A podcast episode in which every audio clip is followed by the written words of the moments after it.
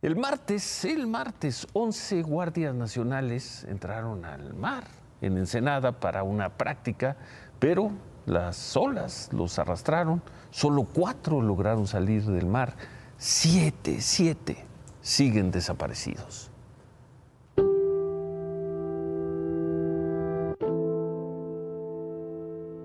Nos encontramos a la altura justamente de esta playa de Ensenada, Baja California, que se encuentra a un costado de lo que es el campo militar El Ciprés. Aquí ocurrió un accidente en, donde 11 militares desafortunadamente eh, pues los arrastró una corriente en este punto de esta playa. Aquí podemos apreciar que hay civiles, hay personas, al parecer incluso familiares de los siete militares que todavía se encuentran desaparecidos en este punto. Estamos apreciando precisamente este operativo que se está realizando por aire por tierra, eh, hay elementos de la Marina, del Ejército, de la Guardia Nacional en este punto. Han pasado más de 80 horas y aún no se sabe nada de los siete guardias nacionales que desaparecieron en medio de una práctica en el mar de Ensenada. De acuerdo con familiares, esta práctica fue dirigida por el teniente coronel David López Ordaz, pese a la alerta que hizo la Capitanía de Puerto por el fuerte oleaje. Ellos no tienen por qué estar en, en el mar porque no son marinas.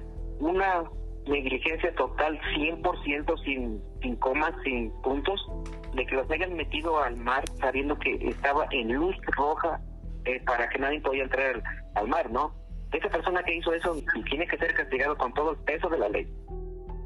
Solo cuatro de los jóvenes lograron salir de entre las olas, pero Brandon Gastelum, Abraham Sánchez, Manuel Vilchis, Esteban Sarmiento, Isaías Pérez, Omar Frías y Michael Arellano fueron arrastrados por las olas jóvenes de entre 18 y 22 años. Muchos de ellos no eran originarios de Baja California, por lo que sus familiares apenas llegaron hoy a Ensenada.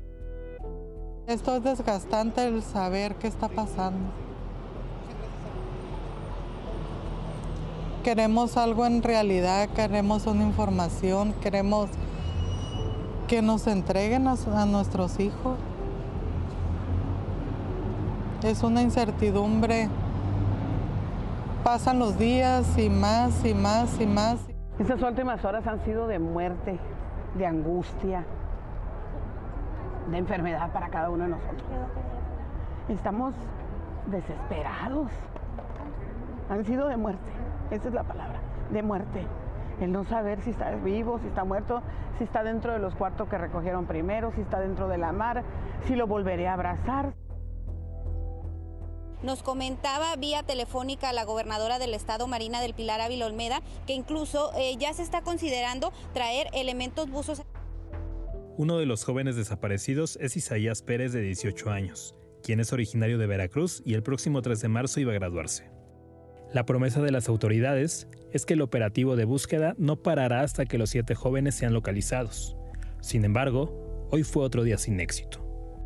Bueno, señora Lanfar. Mande, dígame. Soy el capitán Durán.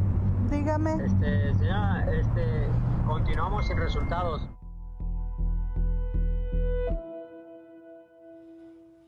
Uy, los familiares de los jóvenes advirtieron de los soldados, de los policías, advirtieron que en los próximos días van a hacer una marcha y van a denunciar penalmente a quien resulte responsable por pues, la desaparición de estos, de estos jóvenes.